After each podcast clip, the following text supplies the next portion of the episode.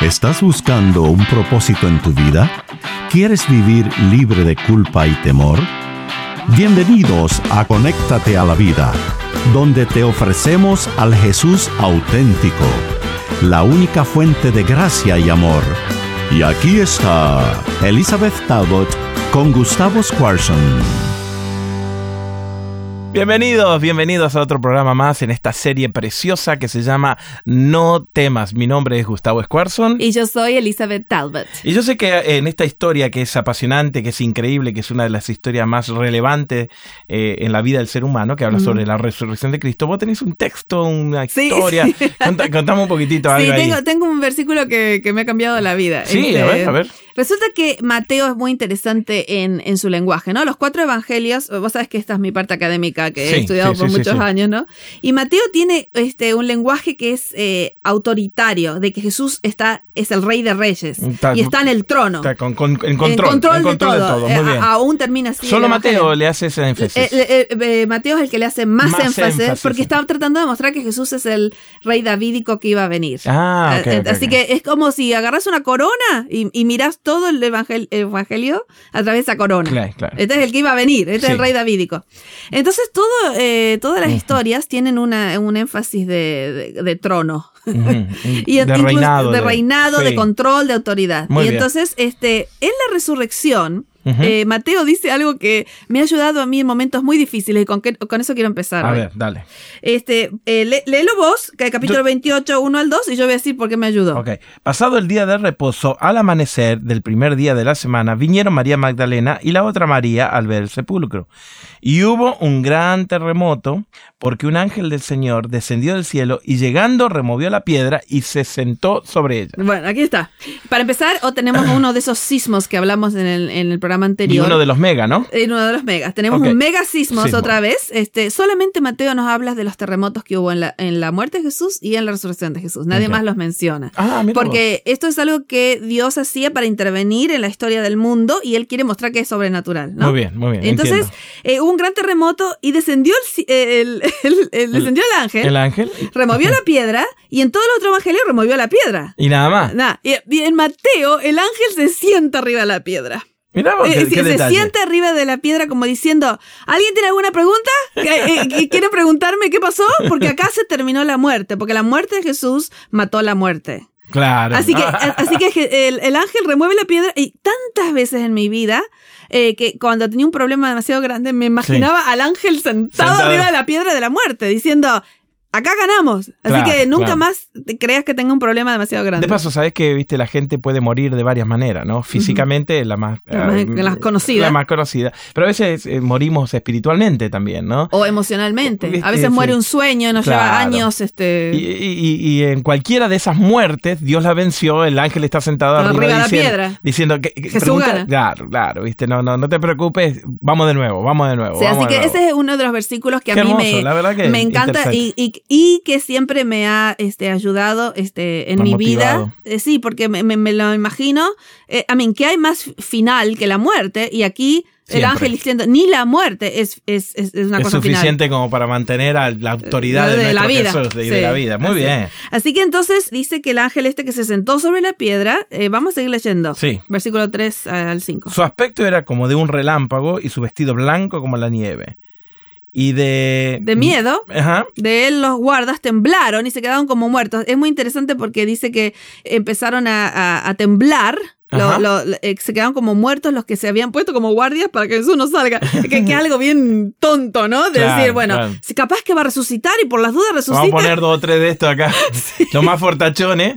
Sí, Para mí, para mí que estos hicieron los vivos y dijeron esto es más fuerte que nosotros, se tiraron al piso y se hicieron no, muertos. no, yo creo que, la, que, la, que ver el ángel los Sí. dejó así sin aliento, ¿no? Yo te dije el otro día, vos no me querés creer, pero cuando un ángel se te aparece, Sí, sí, ahí está. Vamos al versículo 5. dice, Mas el ángel respondiendo le dijo a la mujer, no temáis vosotras, porque yo sé que buscáis a Jesús, el que fue, fue crucificado. crucificado. Eh, Así que lo primero que dice, me encanta a mí que los ángeles, con, con toda su autoridad y con todo lo sobrenatural y todo, casi siempre empiezan lo que dicen con, no No temas. Sí. Porque vengo con, con buenas nuevas, en este caso buenísimas no- Claro. buenas. Claro, claro. No, no, nuevas. Eh, Sí, sí, sí, la, la participación de los ángeles en la tierra es fuerte, ¿no? Ellos Sí, tienen mensajes, eh, Sí, el, el nombre de, de ángel en el griego, angelos, quiere decir realmente mensajero, ¿no? Claro. Este, Dios los manda con un mensaje y muchas veces tienen que empezar con esto porque la gente tiembla, la gente tiene miedo.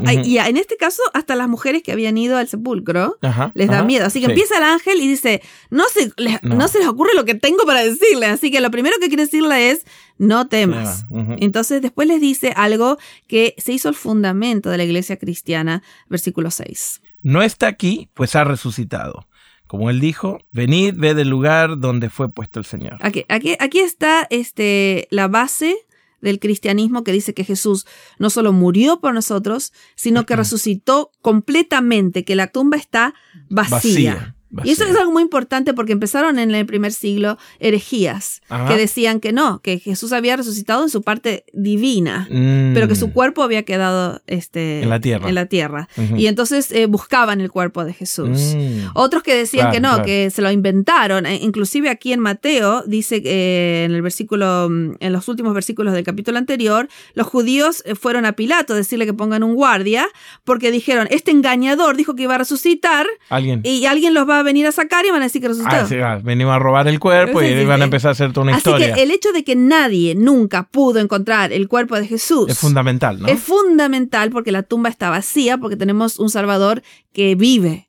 Claro. y que claro, va a venir a claro. buscarnos, porque, porque mucha gente, muchas religiones en el mundo adoran gente que murió Y que, ahí que quedó, murió. Y que quedó ahí. Y que fueron grandes personas. Y que sabemos dónde está la tumba y, sabemos que es- están sus restos ahí. Sí, I mean, algunos hemos hecho viajes a, a todo el mundo, pero I mean, yo fui a Egipto Ajá. a ver algunas de las tumbas de los faraones claro. espectaculares, Claro. pero están los faraones. Están ahí, están ahí. Este, lo mismo me pasó con grandes eh, conquistadores y Napoleón en Francia y un montón de cosas que uno dice, bueno, fueron grandes personas, pero están muertos. Jesús resucitó.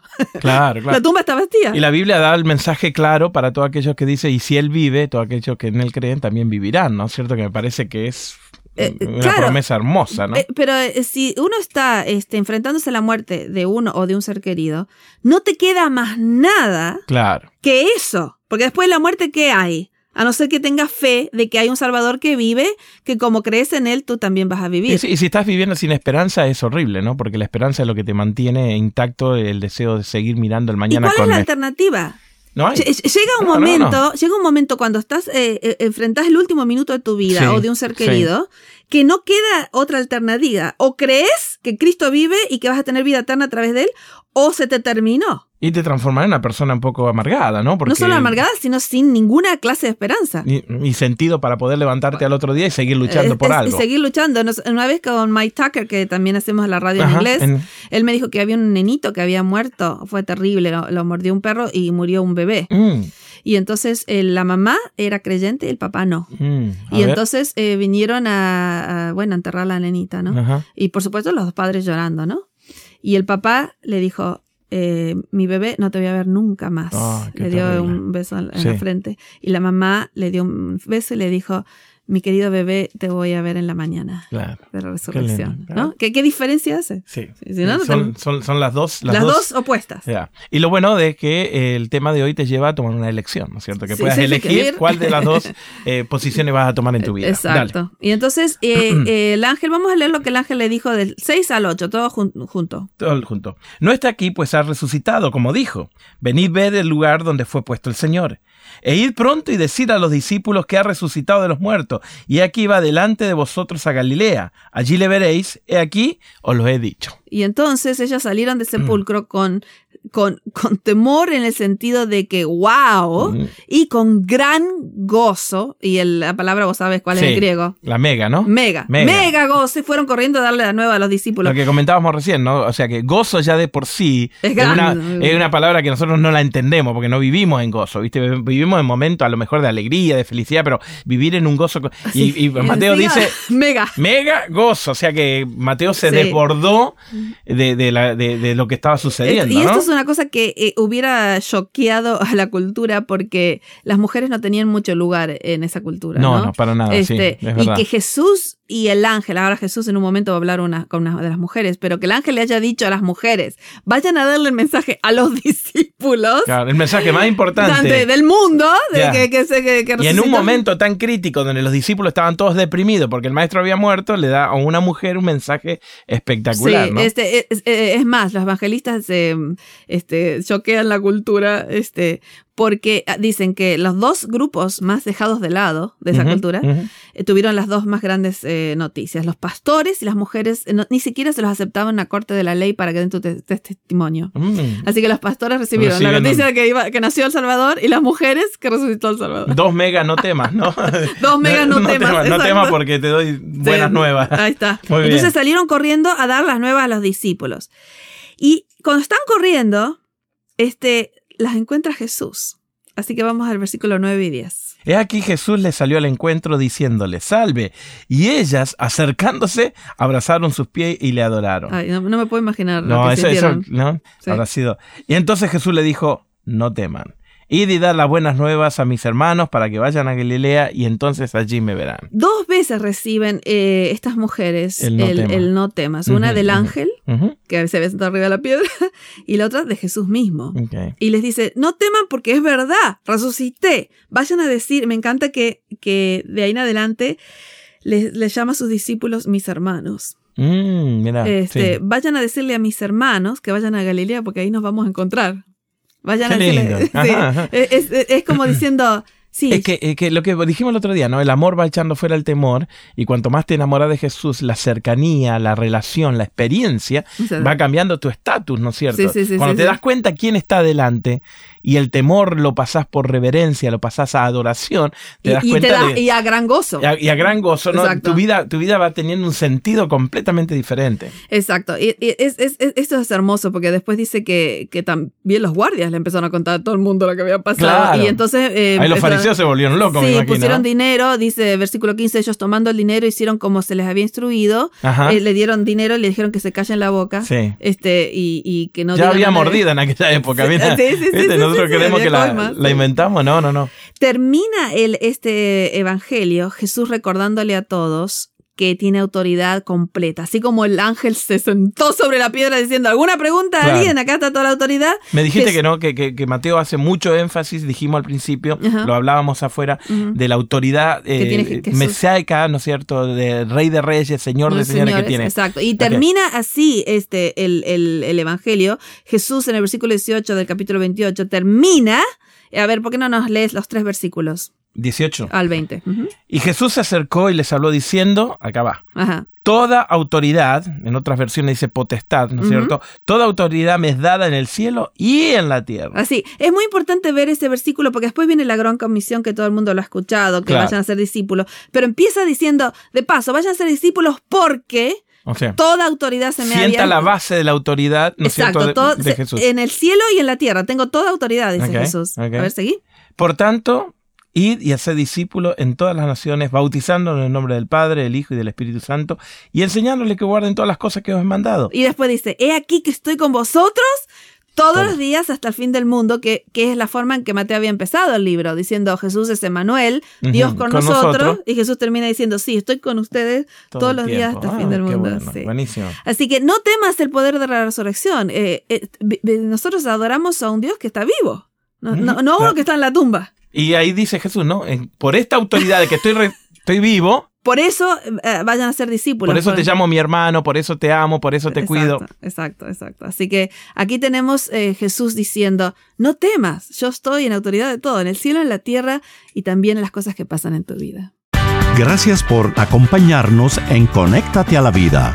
Para devocionales, videos, libros en audio y mucho más, te invitamos a que bajes nuestra aplicación Jesús 101 y que visites nuestro sitio de internet jesús101.tv.